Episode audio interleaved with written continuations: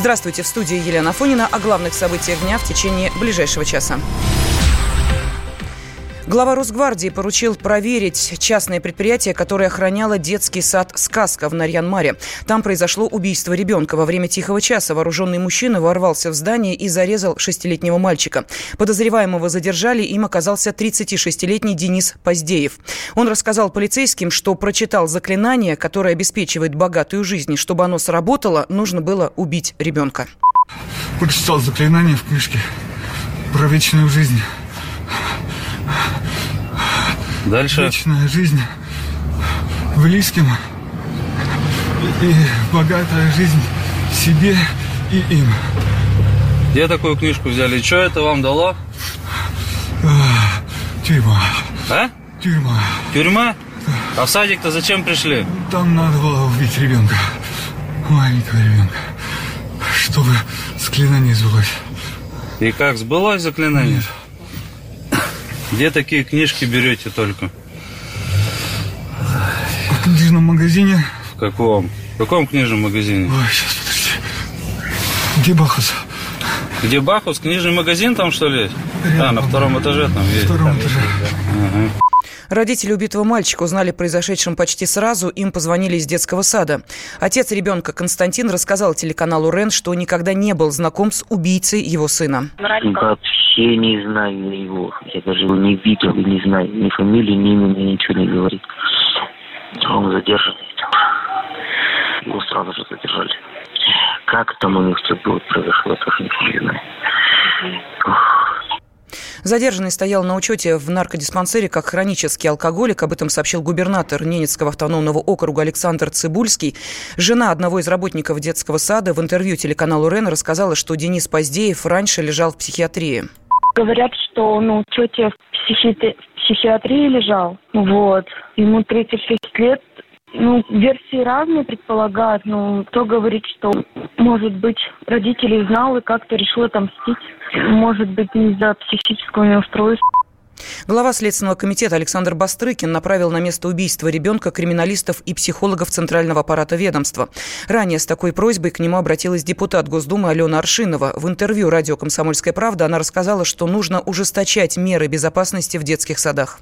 Сейчас ведется следствие, достаточно сложно сказать, что это чей-то прокол конкретно. Поэтому как раз э, я и попросила взять отдельно э, на контроль, на личный и главу Следственного комитета и главу Генеральной прокуратуры для того, чтобы они разобрались и вынесли окончательное решение в этом вопросе. Уже у нас есть вопросы, каким образом попал этот человек э, в детский сад, учитывая, что э, частное охранное предприятие курирует этот детский сад, есть охрана. Я по всей стране летаю, попадаю в детские сады, и на самом деле даже по договоренности туда не так-то просто попасть. Это всегда кнопка, это всегда домофон, э, ну, чаще всего домофон, да, это в Москве, например, а если в регионах, то всегда закрыты двери, родители не так просто туда проходят, поэтому сейчас нужно разобраться, насколько качественно вообще работает охрана детских садов, конкретно на, на примере данного детского сада. И если есть какая-то брешь, есть какая-то проблема, то я сейчас прошу обратить внимание на этот момент родителей. Если будет необходимость, полагаю, что нужно будет менять, э, пересматривать нормы, порядок обеспечения безопасности детских садов, для того, чтобы избежать этих трагедий в дальнейшем.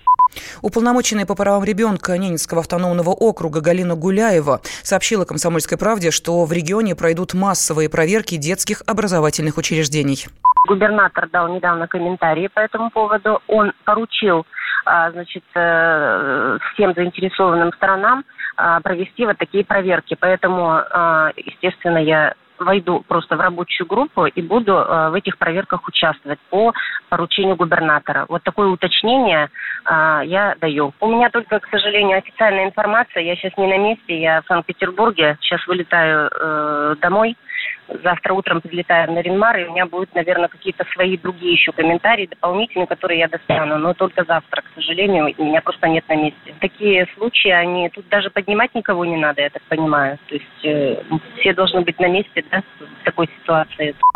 Президент Ассоциации предприятий безопасности «Школа без опасности» Сергей Саминский уверен, что в произошедшем виновато частное охранное предприятие, которое пропустило постороннего человека на территорию детского сада. Халатное действие охранника и охранного предприятия по подготовке. Абсолютно точно. Надо еще понять, бывали кнопка тревожного реагирования, через сколько прибыл наряд вневедомственной охраны, через сколько он прибыл. Хотя остановить от убийства 5-7 минут все равно не смогли. Охрана не сработала, она обязана была не пустить его. У нас есть стандарт, у нас есть профессия. Называется она работник по обеспечению охраны образовательных организаций. Министерство труда утвердило его еще в 2015 году. И в школах Москвы он используется в обязательном порядке. Там основной пункт – это подготовка вот этого работника. У него должно быть умение, навыки, ориентировки, кого не допускать. Именно первичная граница – это охранник, который должен остановить пытавшегося незаконно проникнуть а, человека. А этот человек попал незаконно. Он не родитель. Детский садик небольшой, это Нарьермар. Врать, что они там э, не знают родителей, тоже ну, нельзя. Они знают там всех родителей. Самый-то главный вопрос, конечно, финансирование. Если в Москве, Санкт-Петербурге, в Новосибирске. Это финансирование осуществляется в приемлемых каких-то масштабах. 125 а, тысяч за пост месячная цена, где можно готовить работников да, из этих денег, то в регионах по остаточному принципу, кто может дать муниципальный бюджет. Мое-то предположение, что это не просто снились какие-то демоны этому мужчине. Мое предположение, что это заказное убийство все-таки. Все еще зависит от того, кто мать, месть, либо бизнес, либо личная месть. Она страшнее бизнеса еще. Психиатр-криминалист Михаил Виноградов предполагает, что Денис Поздеев мог заранее планировать преступление. Может быть, у него было особое отношение к этому садику. Когда у него в голове что-то пыхнуло, он побежал убивать. Такое бывает, когда медленно у психически больных людей нарастает, нарастает, нарастает определенное отношение, появляется в голове, как выйти из этой ситуации, что делать. И вдруг такой происходит взрыв, по латыни раптус, рафтоидное состояние. Человек бежит убивать, бить, отношение может быть и к ребенку, и к месту, и ко всей родне, так сказать, ко всем, кто связан с ребенком. Такие состояния и случаи психиатрам известны. С родителями и детьми из детского сада, где произошло убийство, работают психологи. Власти региона открыли круглосуточную горячую линию по номеру 112. Психиатр Денис Клевцов уверен, выявить расстройство психики очень сложно, поэтому ужесточать законодательство не имеет смысла практически ничего сделать эм, нельзя, потому что такие люди, они так называемые диссимулируют расстройство. То есть у них есть, скажем так, императивные голоса какие-то, которые им приказывают, например, подойти и кого-то убить. Но они окружающим их, естественно, не говорят. В этом, естественно, проблема. Но если, конечно, такой человек попадает в внимание э, психиатра, да, и психиатр знает, что вот он сообщил все-таки, что да, вот как-то открылся доктору, что да, доктор, бывают у меня такие гомицидные мысли вот о убийстве других людей и прочего. В этом случае нужна, ну, определенная такая наблюдение. То есть э, человека наблюдает в больнице, потом обязательно пересылают его выписку в ПНД по месту жительства. Если человек, допустим, не явился, да, ну, значит, э, сообщить участковому. А если эти люди не попадают в поле зрения врачей-психиатров и молчат о, о своих вот этих проблемах, да, ну тогда а как, как мы узнаем об этом?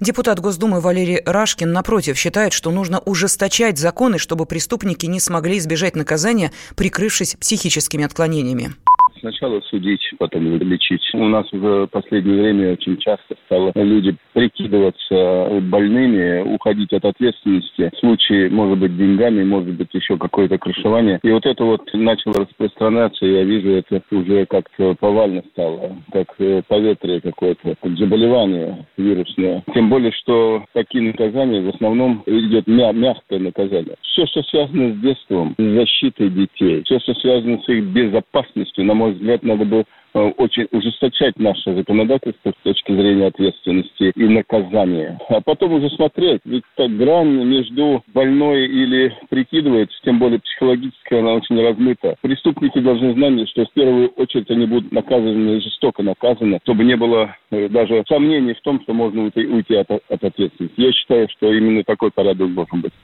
Следователи возбудили уголовное дело об убийстве малолетнего в отношении сотрудников и охраны детского сада Ахала халатности и об оказании услуг, не отвечающих требованиям безопасности.